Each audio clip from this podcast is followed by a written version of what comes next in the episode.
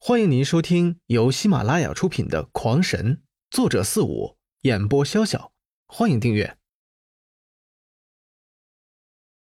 第四十七章，长虹宗十人全灭，这下，这下轮到谁了？哎，你妈，怎么又来二十个？终于将长虹宗十人全盘灭杀，刘辉也已是狂喘不已。可是还没等他轻松起来，便又有二十多人进了他的须弥空间。心念再动，他依旧想将这些人一一分开，然后一起灭杀。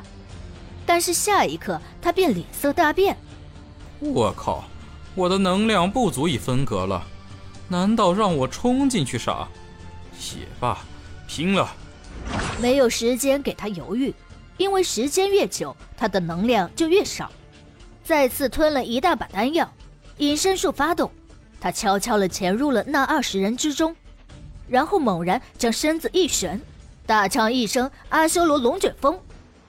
他的两对天外陨石炼制成的长足有五米的大刀，一对展开竟有将近十米，而这十方圆对方竟有十几人在内，这一旋转下来，竟然也是瞬间秒杀了十三人，重伤两人，轻伤一人。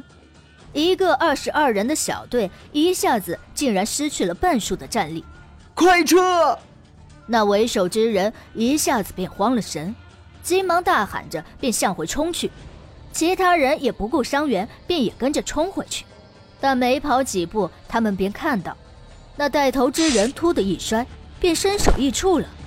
还没等他们反应过来，其他人也纷纷倒在了地上，二十人全灭。好险！显出身形的刘辉得意的来到两个重伤员身前，轻蔑的看了一眼，道：“老鬼，哪个宗的？”“哼，臭小子，我们打死也不会告诉你，我们是阴刀宗的人。”一名老者倒是颇为硬气的道，但是他的话一出，那旁边的老头差点没哭了出来。这还叫不告诉人家呀？好吧，有气节，那我就不问了。刘辉没有半点怜悯之心，也未见手如何动作，一根细若不见的蛛丝便无声无息地将两人割成了两半。悠悠，帮我摸尸体。他现在连摸尸体的时间都没有，向悠悠吩咐一声，便快速地向那二十人移动。但还没等他动手，身子突然猛地一颤，大声骂道。妈的，这一下进来五十多人，我去，这定是牛鱼宗和长立宗那群混蛋。原来牛鱼宗和长立宗本来是一对两口子开设的宗门，至于哪个是牛鱼，哪个是长立，估计不用解释。聘和母二字本身就代表男人和女人的那个玩意儿。这两宗世界交好，明里是各是各宗，而暗里只怕更差劲。但是其他宗门都不敢过来对他们稍有微词，因为这二宗从来都是其进其退，实力虽都不强劲，但是别忘了，人家是两个宗门呀！妈的，我跟他们拼了！刘辉再次狠狠地塞进嘴里一把药，也不管自己吸不吸收得了，便放弃那二十人的团队，一转头便冲向那五十人组的牛鱼宗和长立宗两宗。在刘辉的计算里，在境外应该还有一宗。如果自己这一击只能灭掉一伙人的话，那灭掉这五十人显然是最合算的。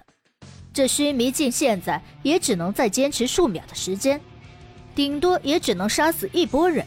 之后就算还能战斗，但是战斗的声音和气息都将被周围的人感知，到那时必然会将所有的都吸引过来。那自己将处于被围攻的境地。牛鱼宗终归女子较多，心也更细了许多。只进入空间不久，便感到了不对。